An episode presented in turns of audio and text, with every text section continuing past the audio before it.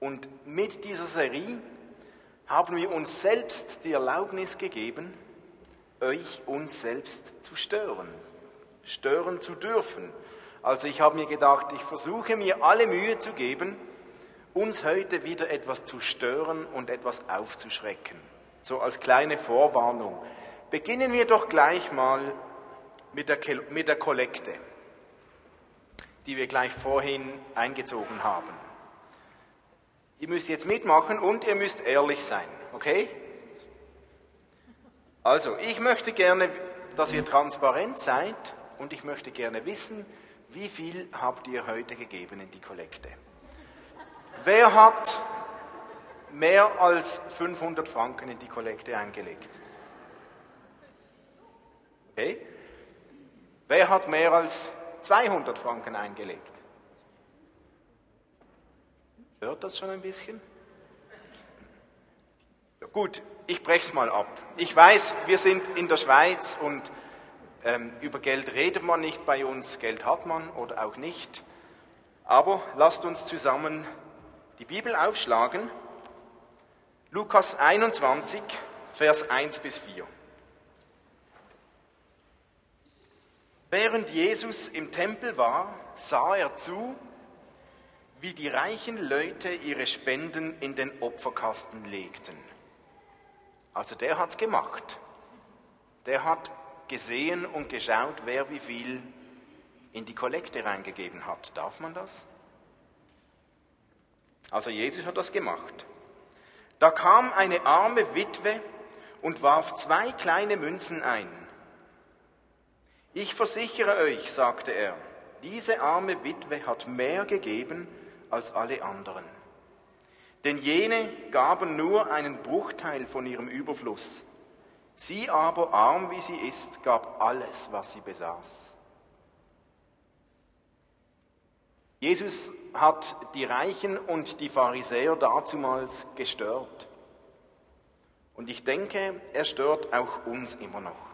Wenn wir gerade im Kapitel vor dieser, diesem Ereignis lesen, dann sehen wir, dass Jesus ein Problem auf den Punkt bringt, als er schon lange im Clinch liegt mit den Pharisäern. Jesus spricht das Thema der Witwen an. Und wir wissen, dass Jesus da im Clinch war mit den Pharisäern. Lesen wir doch kurz gerade die Verse vorher, Kapitel 20. Und Jesus wandte sich seinen Jüngern zu und sagte vor den Ohren der Menge zu ihnen, Nehmt euch in Acht vor den Schriftgelehrten.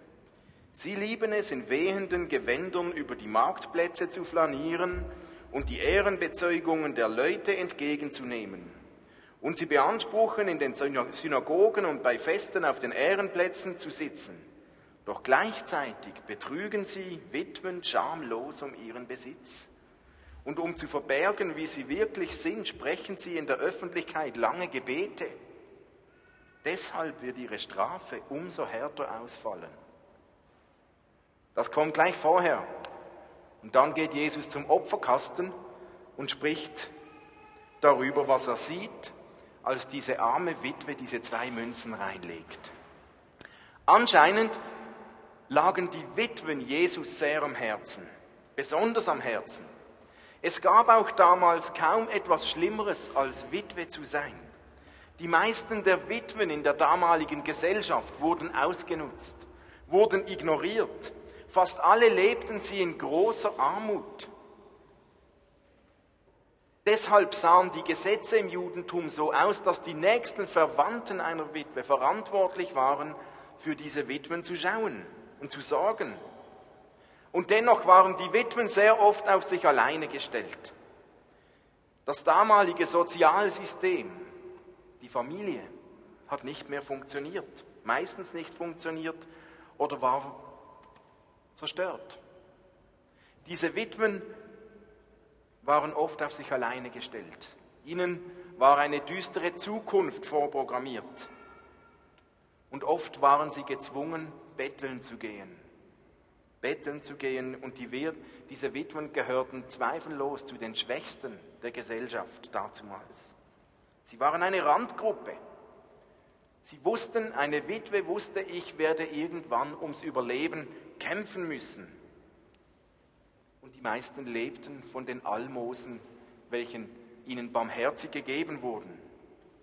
Eigentlich ebenso wie die Ausländer, die kein Land besaßen.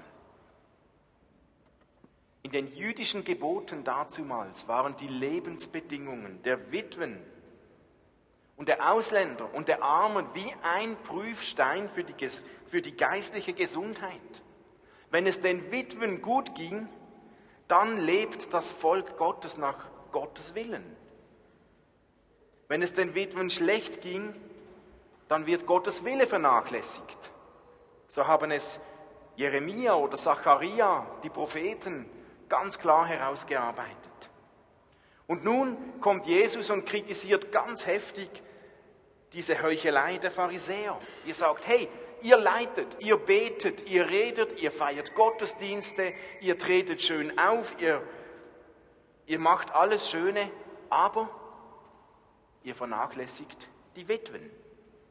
Und das hat Jesus gestört. Die Pharisäer, die waren nämlich in eine Situation geraten, dass sie am liebsten mit den Armen, mit den Sündern, mit den Witwen nichts zu tun haben, mit den Schwachen Zeit verbringen. Das ging doch nicht. Und jetzt kommt da ein Jesus, der sagt, ich bin genau deshalb gekommen. Ich bin gekommen, um für die Schwachen da zu sein, für die Armen, für die Randgruppen, für die Witwen. Und wenn ihr das nicht tut, hat Jesus gesagt, dann betrügt ihr sogar. Das ist wie Betrug. Einer Witwe nicht zu helfen, ist Betrug. Und wenn jemand sogar noch Gottes Wort lehrt und den Witwen nicht hilft, dann ist der Betrug umso heftiger. Das ist so der Kontext. Und jetzt steht Jesus da am Opferkasten und kritisiert die Reichen, welche viel gespendet haben und die Witwe, die nur zwei kleine Münzen gegeben hat, stellt er anders dar. Und ausgerechnet diese Witwe wurde als, als Vorbild hingestellt von Jesus und nicht die Pharisäer. Auch diese Witwe gehörte zu denen, die betrogen wurde. Auch diese arme Witwe gehörte zu dieser Gruppe, welche ungerecht behandelt wurde. Auch sie wurde betrogen. Auch sie war ein Opfer der Verachtung der Pharisäer. Auch sie fühlte sich ganz sicher minderwertig. Auch sie musste um Almosen betteln. Auch sie musste ums Überleben kämpfen. Und dennoch hat sich diese Witwe entschieden, ich vertraue meinem Gott. Sie hat sich entschieden, trotz allem will ich Gott ehren. Ich, trotz meiner Armut will ich meinem Versorger, meinem Heiland, meinem Lebensspender etwas zurückgeben. Sie hat sich gedacht, ich brauche vielleicht nicht zu sparen. Ich gebe einfach, was ich habe, für Gott. Nicht mehr und nicht weniger. Das hat schon die Pharisäer genug herausgefordert. Aber als wenn das nicht genug wäre, hat Jesus nun sogar noch eine Wertung vorgenommen.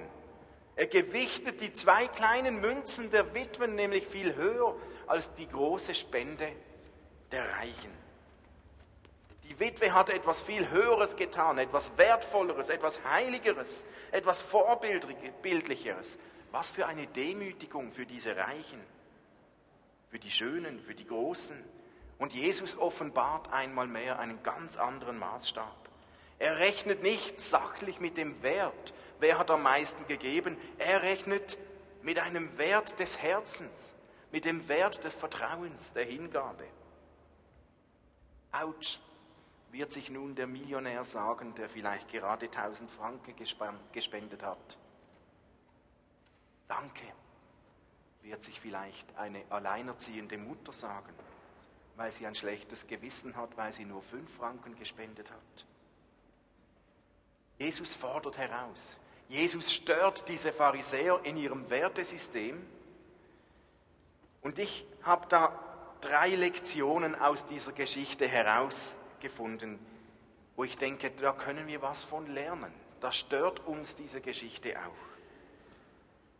Die erste Lektion aus diesen Versen. Es ist eigentlich undenkbar, im Reich Gottes Witwen oder Alleinerziehende zu betrügen. Und im selben Atemzug könnten wir sagen, es ist undenkbar, in Gottes Reich sich nicht um Arme zu kümmern, sich nicht um Randständige zu kümmern, Bedürftige oder Schwache zu betrügen. Es ist undenkbar in Gottes Reich.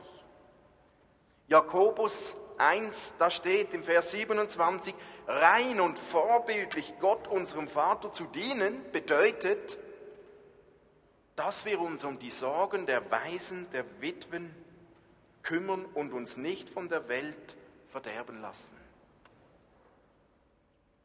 Wer die Sorgen, den Schutz der Waisen, der Witwen, der Armen vernachlässigt und es wagt dennoch in einen Gottesdienst zu gehen und Gott anzubeten,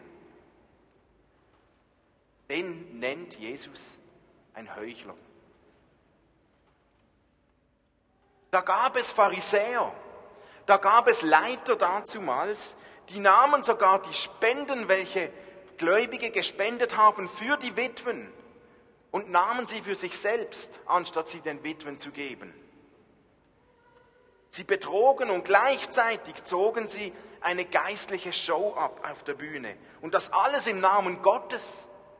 Das ist krank. Das ist pervers. Das ist falsch. Das zieht den Zorn Gottes auf sich. Jesus sagt, wenn jemand wirklich Gott anbeten will, dann muss er gleichzeitig sich um die Sorgen der Armen, der Schwachen, der Witwen kümmern. Wer genug hat, soll demjenigen etwas geben, der zu wenig hat. Das ist ein biblisches Prinzip von Jesus, gerade für die Witwen. Und by the way, das ist ja auch unser Prinzip vom Heilandsack. Darum, wenn du jemanden kennst, wenn du jemanden Alleinerziehenden kennst oder eine Witwe, jemand, der ums Überleben kämpft, lad ihn ein, am Dienstag zum Heilandsack Nachmittag zu kommen. Und gleichzeitig bring etwas mit am Sonntag, ein Lebensmittel für den Heilandsack. Das ist ein Weg, Gottes Herzschlag nachzukommen. Vielleicht hast du noch ganz andere Wege, kreative, eigene Wege. Wichtig ist nur, betrüge dich nicht selbst, indem du die Sorgen der Armen und der Schwachen vernachlässigst. Eine zweite Lektion aus dieser kleinen Geschichte mit Jesus am Opferstock. Jesus schätzt das kleine Wert. Wir sind uns so schnell geprägt und wir hören so schnell, wie viel gibst du, wie viel verdienst du, wie viele Leute sind da, was machst du. Wir sind so fokussiert auf die Zahlen und wir haben so die Mentalität in unserer Gesellschaft, je mehr und je höher und je größer, desto besser. Je höher die Spende, desto besser. Je mehr Zeit investiert wird, umso besser. Je intensiver, je mehr Verantwortung wir unternehmen, mehr, mehr, mehr und je mehr, desto besser. Aber das ist nicht die Schiene, wie Jesus funktioniert. Jesus sagt, wenn das Herz stimmt, dann schätzt er das kleine Wert, die eine oder die zwei kleinen Münzen, die eine Minute, das eine Wort. Manchmal ist ja ein Wort viel wertvoller als eine ganze Predigt. Manchmal ist eine Minute wertvoller als ein ganzer Tag. Der Schlüssel liegt in unserer Haltung dahinter, in unserem Herzen, in dem, was unser Herz transportiert. Und dann kommt es nicht auf die Menge an. Jesus bestätigt hier diese Witwe mit diesen zwei kleinen Münzen. Und er gibt ihr Bestätigung, er gibt ihr den Segen im Kleinen, im Alltag, in dem, was ihr möglich war und nicht nur auf dem, was möglichst groß ausgesehen hätte. Jesus gibt seinen Segen längst nicht immer nur auf der Bühne, längst nicht im Rampenlicht, längst nicht immer nur in der Öffentlichkeit. Lassen wir uns nicht zu schnell täuschen von dem, was wir äußerlich sehen, was wir zuerst hören und sehen und lesen. Jesus schätzt das Kleine genauso, vielleicht manchmal sogar noch mehr. Vielleicht ist es dir nur möglich, einen ganz kleinen Beitrag finanziell zu unserer Gemeinde zu leisten. Wenn das das ist, was du kannst. Halleluja! Vielleicht ist es dir nur möglich, einen kleinen Moment deiner Zeit zu investieren, um irgendwo mitzuhelfen. Wenn es aber das ist, was du kannst, super, was gibt es Besseres? Lasst uns Acht geben, dass wir nicht in Schräglage kommen und nur noch das Große, die Menge wertschätzen, auch das Kleine. Was Gott bewegt, ist, wenn jemand ein Opfer bringt. Wenn jemand ein Opfer bringt aus Dankbarkeit, aus Freude, aus Hingabe, aus Leidenschaft. Und das führt uns zum, zur dritten Lektion, die ich aus dieser Geschichte am Opferstock nehme. Jesus nimmt unsere Opfer wahr. Jesus sieht direkt in unser Herz hinein. Der Reiche, der hat viel gespendet, aber ein großes Opfer war das nicht für ihn. Die Witwe hingegen hat ein Opfer gebracht. Und wir sollten wissen, dass Jesus unsere Opfer, die wir bringen, sehr genau wahrnimmt. Jesus sieht in unser Herz hinein. Und Jesus sieht, dass etwas in uns passiert, in unserer Seele passiert, wenn wir ein Opfer bringen.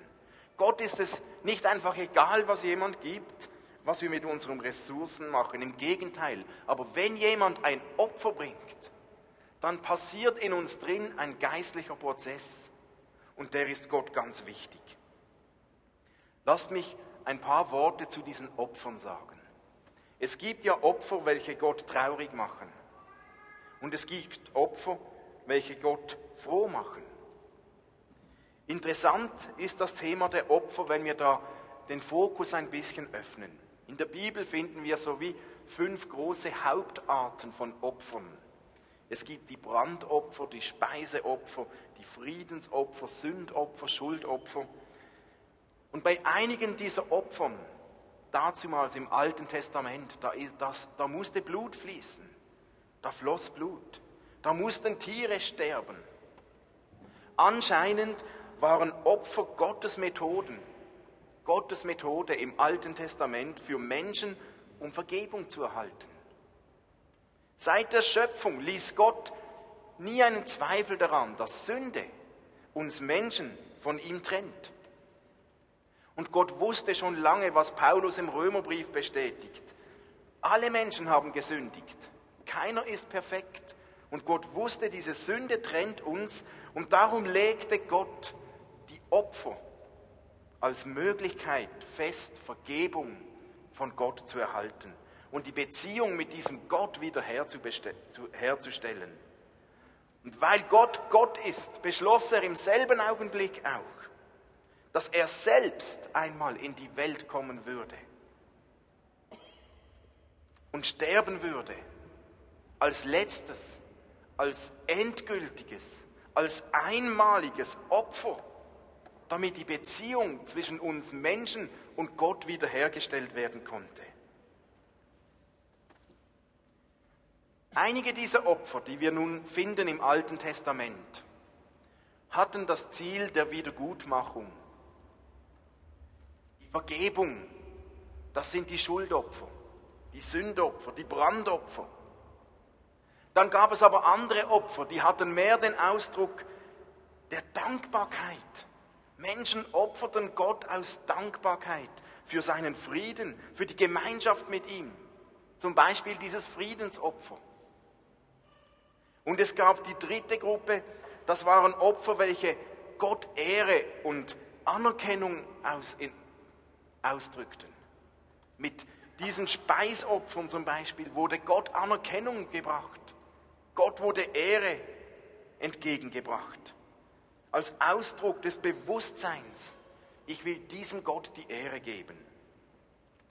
Der Kerngedanke aller Opfer war im, im hebräischen Begriff umschrieben mit dem Wort Korban.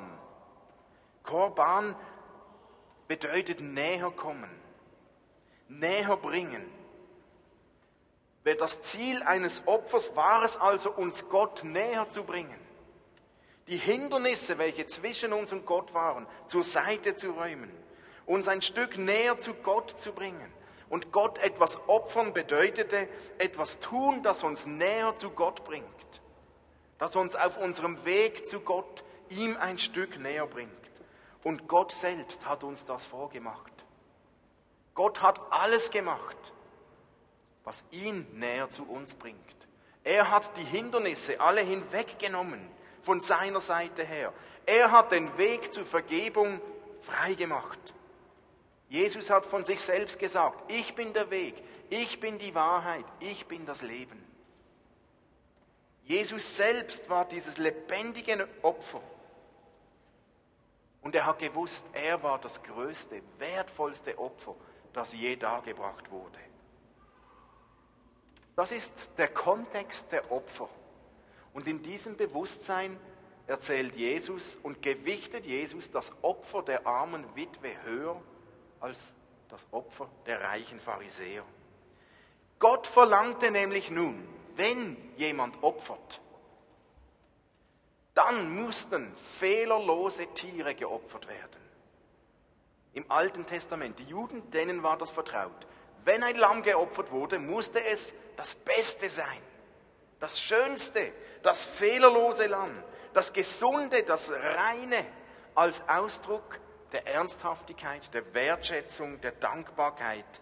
Wenn jemand geopfert hat, dann war allen klar, man musste das beste Lamm bringen, das man hatte. Nun lesen wir in Maleachi 1 eine interessante Geschichte. Gott macht dem Volk Israel schwere Vorwürfe wegen ihrer Opferpraxis. Gott sagt nämlich, oder wir lesen von den Israeliten, wie die geopfert haben in Maleachi 1. Die haben gedacht, ja, es reut mich eigentlich schon ein bisschen. Mein bestes, mein schönstes Lamm zu opfern für Gott. Eigentlich spielt doch das nicht so eine Rolle. Wichtig ist doch, dass ich Gott etwas opfere. Welches Lamm ich nehme, wird wohl Gott doch nicht so wichtig sein. Und die Israeliten haben gedacht, okay, ich bin bereit, Gott eines meiner Tiere zu opfern. Das mache ich. Ich will ja eigentlich auch gehorsam sein. Und ich bringe eines meiner Lämmer, dann ist Gott zufrieden. Aber ich will auch etwas für mich haben. Und ich will doch auch etwas profitieren. Warum sollte ich dann ausgerechnet mein bestes Lamm Gott geben, wo ich am meisten mit verdienen könnte? Und das starke, das gesunde Lamm bringt mir sicher etwas mehr ein als ein krankes, als ein schwaches. Und da ich es ja sowieso schlachte und töte, kann ich ja sowieso auch ein altes nehmen, das sowieso nicht mehr so lange lebt. Dann wird Gott doch zufrieden sein und ich verliere nicht so viel. Das ist die Praxis, wir lesen das in Maleachi 1. Und dann brachten sie Gott, der eine brachte Gott ein krankes Lamm, der nächste brachte ein blindes Lamm und wieder einer brachte ein verkrüppeltes Lamm, ein lahmes Lamm. Und sie dachten, hey, ein blindes Lamm ist ja auch ein Lamm. Und sie haben gedacht, ja, ist ja immer noch besser als gar nichts. Sei doch froh, das ist doch immer noch besser als gar nichts. Kennen wir das nicht auch, diesen Gedanken? Ist doch immer noch besser als gar nichts, denken manche so schnell, wenn sie nur 2% in die Gemeinde geben und nicht 10%.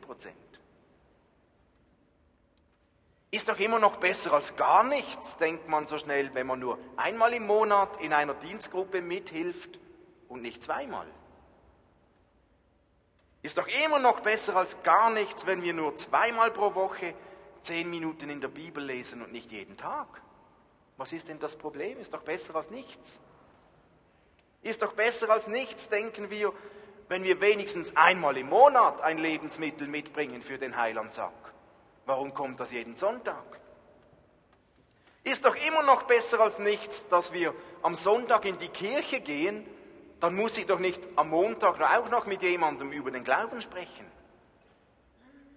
Ist doch immer noch besser als nichts, wenn ich jemandem einen freundlichen Blick zuwerfe, aber ich muss ihm ja nicht gleich helfen. Ist doch immer noch besser als nichts, wenn ich ab und zu mithelfe, die Stühle aufzustellen und nicht das tue, wo ich eigentlich eine Gabe von Gott habe. Ist doch immer noch besser als nichts, wenn ich zweimal im Monat in den Gottesdienst komme. Warum sollte ich jeden Sonntag kommen? Ich könnte die Liste beliebig fortsetzen. Und ihr habt mich gehört vorhin. Es geht nicht darum, das Wenige schlecht zu reden. Wenig ist kein Problem, wenn es das Beste ist, was du hast. Wenn aber diese Haltung ist doch besser als gar nichts, eine Ausrede wird, um nicht mehr zu tun oder zu geben, obwohl ich könnte, dann habe ich ein Problem mit Gott. Dann habe ich ein Problem mit Gott. Ist doch besser als gar nichts, haben die Israeliten gesagt. Ist doch besser als gar nichts, haben die Reichen gesagt, welche viel in den Opferstock geworfen haben. Und wisst ihr, was Gott dazu sagt, zu dieser Haltung? In Maleachi 1 nachzulesen. Ist doch besser als gar nichts. Gott sagt, nein, das ist falsch gedacht. Das ist Betrug. Ich will solche Opfer nicht. So gebe ich meinen Segen nicht. So höre ich nicht auf euch, wenn ihr betet. So reagiere ich nicht. Hört lieber auf. Ich will lieber kein Opfer als irgendeinen Abfall. Das bin nicht ich. Nachzulesen in Malachi 1. Warum reagiert Gott so heftig auf diese Tatsache? Weil Gott das absolut Beste, was er hatte, für uns gegeben hat, für dich gegeben hat. Paulus erklärt es in Römer 8. Gott hat nicht einmal seinen eigenen Sohn verschont, sondern hat ihn für uns alle gegeben. Und wenn Gott uns Christus gab, wird er uns dann mit ihm nicht auch alles schenken? Gott hat nicht mal seinen eigenen Sohn verschont. Jesus selbst war das perfekte Lamm, das perfekte Opfer, das beste Lamm. Und Jesus, Gott hat uns gesagt, hey, ich gebe dir mein bestes Lamm. Ich gebe dir die beste Vergebung. Ich gebe dir das beste Leben. Du kannst den besten Frieden haben. Du kannst die beste Hilfe haben, die beste Kraft, die ich habe. Ich gebe dir mein Bestes. Und du sagst, ist doch besser als gar nichts. Gott hat es sich alles kosten lassen, um uns Vergebung und seine Beziehung anbieten zu können. Und Gott ladet uns ein, in seine Beziehung hineinzukommen. Wenn wir das annehmen, wenn wir in diese Beziehung eintreten, darauf eingehen, wenn wir diesem Gott nachfolgen, dann sollten wir Gott mit dem Besten nachfolgen, was wir haben. Mit dem Besten, was wir haben. Dabei ist es wichtig, wir müssen uns vor Gott nichts verdienen. Wir können das auch gar nicht. Wir können uns auch nicht in ein besseres Licht stellen vor Gott, als wir sind, indem wir möglichst viel machen. Aber Gott wünscht sich ein Herz der Dankbarkeit. Und Dankbarkeit fragt zum Beispiel nicht, wie viel muss ich geben, um Gott zufriedenzustellen? Dankbarkeit fragt vielmehr, wie viel kann ich geben, um Gott meine Dankbarkeit auszudrücken? Versteht ihr, diese zwei kleinen Münzen der Witwe waren das Beste, was sie hatte. Darum hatte Gott Freude. Wenn dein Bestes zwei Prozent sind, dann jubelt der Himmel. Wenn deine Kraft, dein Bestes nur für ein kurzes Gebet in der Woche reicht, dann jubelt der Himmel. Aber wenn du mehr könntest und wenn du dich entschuldigst mit, ja, ist doch besser als gar nichts, dann hast du ein wirkliches Problem mit Gott. Gott hat einen hohen Anspruch, das stimmt. weil das Leben und der Glaube ist kein Spiel. Dazu hat Gott einen viel zu hohen Preis bezahlt für dich. Aber Gott überfordert uns nicht. Und ich glaube, Gott verlangt nichts, was wir nicht können oder nicht haben. Gott verlangt nur, dass in dem, was wir tun, in dem, wie wir leben, in dem, wie wir unseren Glauben leben, wir unser Bestes geben. Was das aber ist, das Beste, das definierst du. Und es ist ganz, ganz wichtig, es geht nicht um Aktivismus oder um Leistungsdenken oder Perfektionismus. Eben immer noch mehr, noch mehr, noch mehr. Um das geht es nicht. Niemand sagt, du musst mehr, mehr, mehr, mehr, mehr tun, geben, machen, arbeiten, beten und so weiter.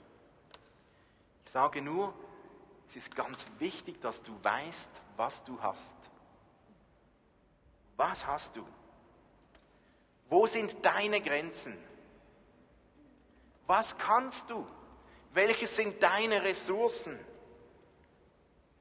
Du musst deine Grenzen kennen. Denn Gott sagt, gib dein Bestes, aber innerhalb deiner Grenzen.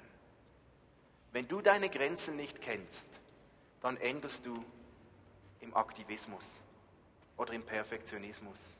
Das will Gott nicht. Gott sagt, sei dir bewusst, was du hast. Was kannst du? Und innerhalb dessen, was du kannst, gib dein Bestes zu seiner Ehre.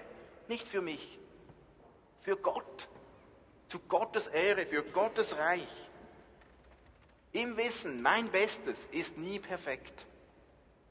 Mein Bestes wird auch nie genug sein gegenüber dessen, was alles nötig wäre. Aber mein Bestes ist genug, wenn es mein Bestes ist von meinen Ressourcen, was ich kann. Und darum geht es Gott. Ich möchte abschließen mit diesem Vers von Paulus in Römer 12. Weil Gott so barmherzig ist, fordere ich euch nun auf, liebe Brüder und Schwestern, euch mit eurem ganzen Leben für Gott einzusetzen euer Leben soll ein lebendiges und heiliges Opfer sein. Ein Opfer, an dem Gott Freude hat. Und Gott hat Freude am besten Lamm. Von dem, was zur Auswahl steht. In welcher Haltung lebst du? In welcher Haltung lebst du deinen Glauben? In welcher Haltung lebst du dein Leben? der Haltung ist doch besser als gar nichts? Oder gibst du dein Bestes, was du hast, zu Gottes Ehre? Was ist dein Bestes? Lasst uns einen Moment stille sein und nimm doch diese Frage mit, was ist mein Bestes? Und wo stehe ich in der Gefahr, in die Haltung zu fallen, ist doch besser als gar nichts, obwohl ich mehr könnte?